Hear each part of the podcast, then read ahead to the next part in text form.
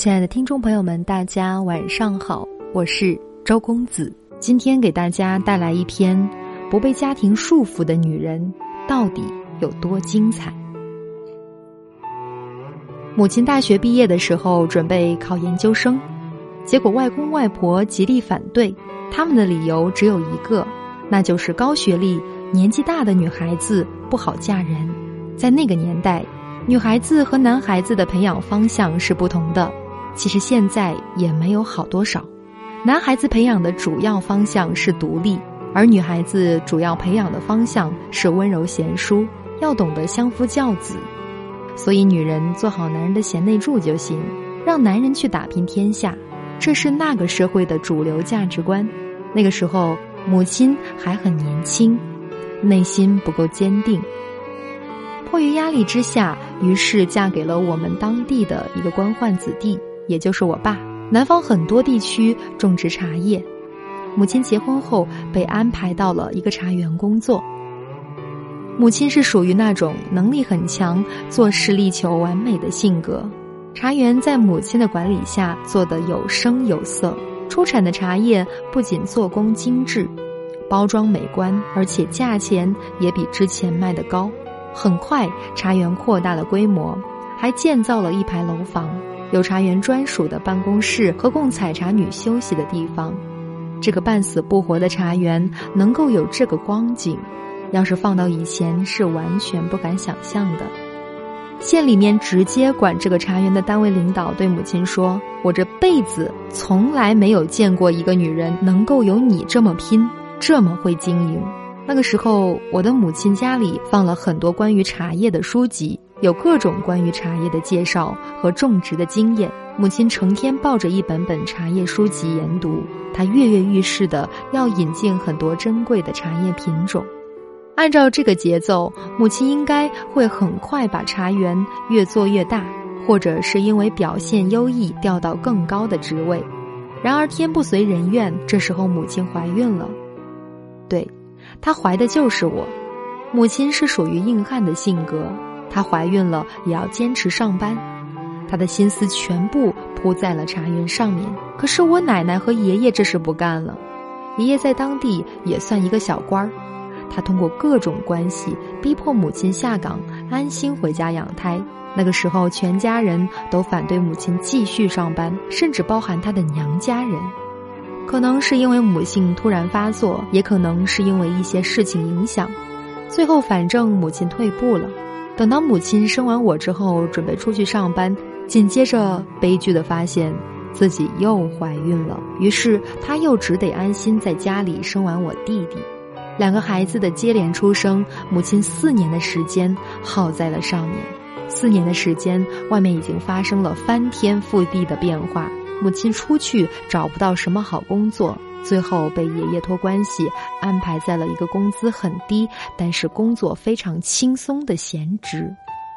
父亲在我们县里一个效益很好的单位上班，他在里面担任一个不大不小的领导。每天去上班的时候风光无限，别人一问起他在哪个地方上班，父亲就会一脸自信地说在某某单位任职。脸上自豪的神情，无形之中溢于言表。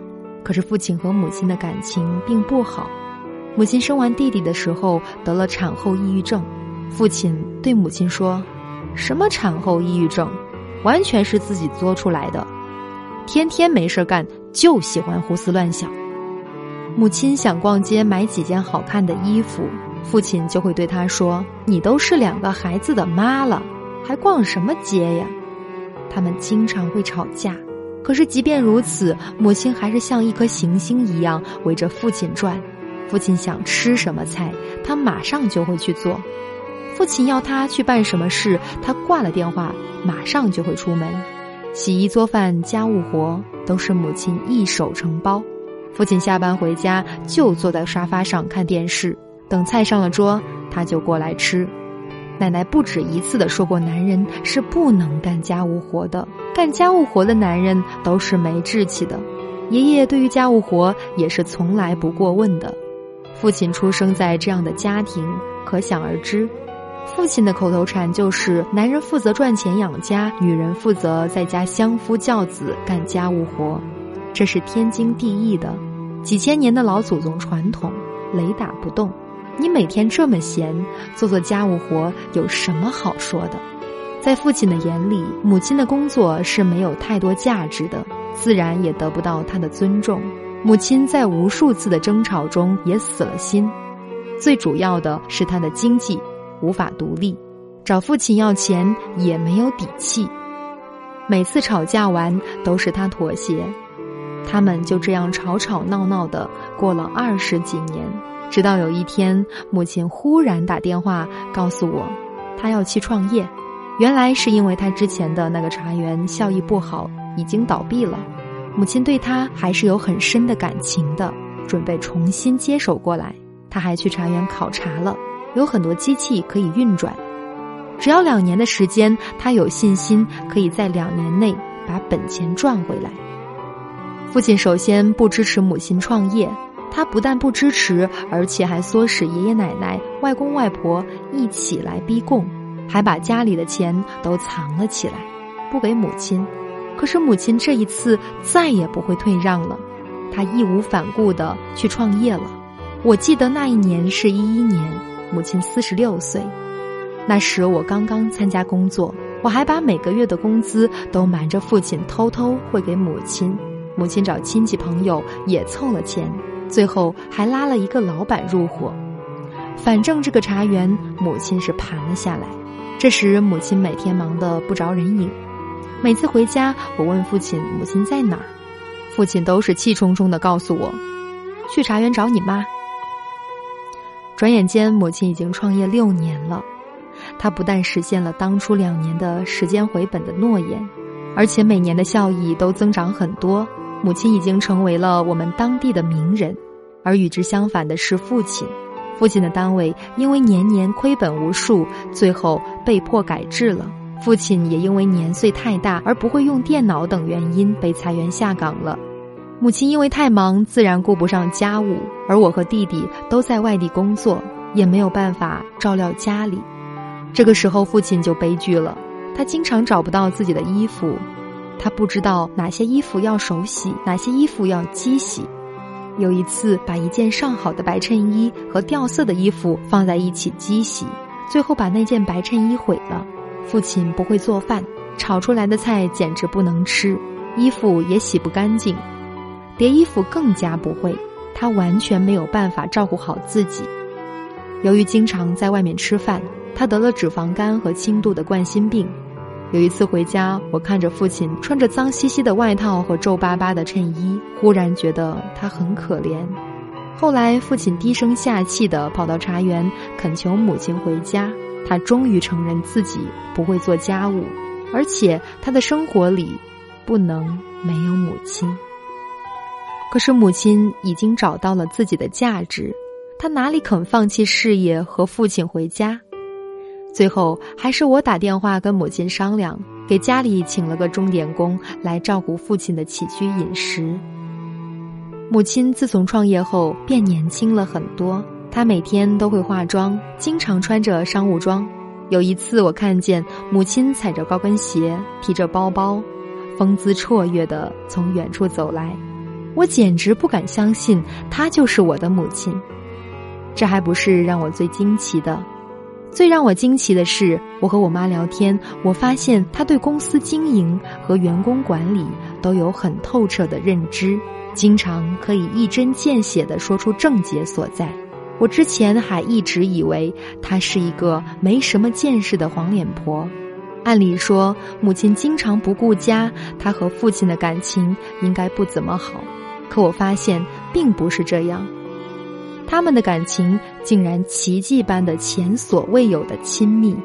父亲对母亲说话的语气再也不是那种颐指气使的姿态，而是生怕得罪他，经常嘴巴里面像是抹了蜜一样的夸他，好像生怕他跟别人跑了，不要他一样。而母亲也是一个耳根子软、见好就收的人。所以他们的那种亲密感，经常让我这个年轻人也不敢直视。后来，母亲茶园的茶叶广告贴到了县城里面的大街小巷，父亲看到就会指给别人看，一边说：“看，这个茶叶就是我老婆茶园出来的，卖的可好嘞。”而我有一次在我们湖南一家很有影响力的报纸上看到了记者对母亲茶园的报道，报纸中有一张图片是母亲捏着茶叶，两眼炯炯有神地望着他，刹那间。我泪如泉涌。报纸中的这个女人就是我的母亲，我为她感到自豪。她从四十六岁才开始找到自我的价值。如果当初没有家庭的牵绊，可能她还会更加优秀。摩西奶奶生完十个孩子，在七十六岁的时候才发现自己真正的爱好是画画。被家庭琐事耗去几十年的光景的她。在八十岁的时候，在纽约举办了个人画展。他说：“人生永远没有太晚的开始。”董明珠和陶碧华在老公去世后，打造了老干妈和格力电器，两个不可撼动的超级大公司。如果他们的人生没有这样的转折点，他们很可能还是一个平凡的母亲，在家相夫教子。其实有很多女人都是极具天赋和头脑的，如果她们不是被婚姻和生育牵绊，她们的人生远远不是现在这般模样。这句话说得好，很多女人害怕结婚生孩子，你以为她们害怕的仅仅是经济条件吗？不，她们害怕的是一个巨大的未知的黑洞，那就是没有一个人能保证。生了这个孩子会不会毁灭我接下来的生活、身材、事业，甚至整个人生？女人怀孕生孩子是一个自我牺牲的过程，无数女人为此牺牲了自己的事业，她的生活重心调整为老公、孩子。可是这并不能表示她的牺牲毫无意义。男人也不要认为这一切都是理所应当。当他抛开家庭的束缚，不甘愿沦为家务工具的时候，他的成就就会让你感到可怕。无论男人还是女人，无论你是有恃无恐还是自轻自贱，人生路太漫长，别猖狂。对待人和事，请你永远怀着一份感恩和敬畏之心。女人要是挣脱了家庭的牵绊，她的能量会强大到任何人。都觉得可怕。周公子的第一期互联网时代领导力训练营开始招募，时间是从二零一七年的四月一日到二零一七年的五月一日。课程涵盖了人才测评学、人格心理学、社会心理学、管理心理学，结合专业的导师训练，为你指明一条识人用人的快捷之路。此次训练营为期一个月。能够帮大家解决的问题有：深度掌握带领团队的最核心技术，从人性底层深刻理解识人的共性规律，提升从职场、情场到朋友圈的识人用人能力，建立一套取之即用的人员评价体系，提高自身的人际敏感性和心理感悟力。很多听众朋友还不是很了解我，在这里我给大家做个自我介绍。我是做个有趣的姑娘，职场实用心理学、恋爱实用心理学、心理夜客厅音频栏目的创办人周公子。同时，我是职场实用心理学院、恋爱实用心理学院线上咨询培训平台的创始人，华南师范大学创业协会领导力与生涯规划讲师，国家职业生涯规划师，中科院 EMBA 研究生，广州生境教育科技有限公司联合创始人。想要报名参加我的领导力训练营的朋友。可以添加微信七九四七零三零七零，备注“领导力”三个字。通过申请之后，请留下您的姓名、企业、职位、地址加手机加邮箱。今天的分享就到这里，晚安。也不会让你和幸福消失在这世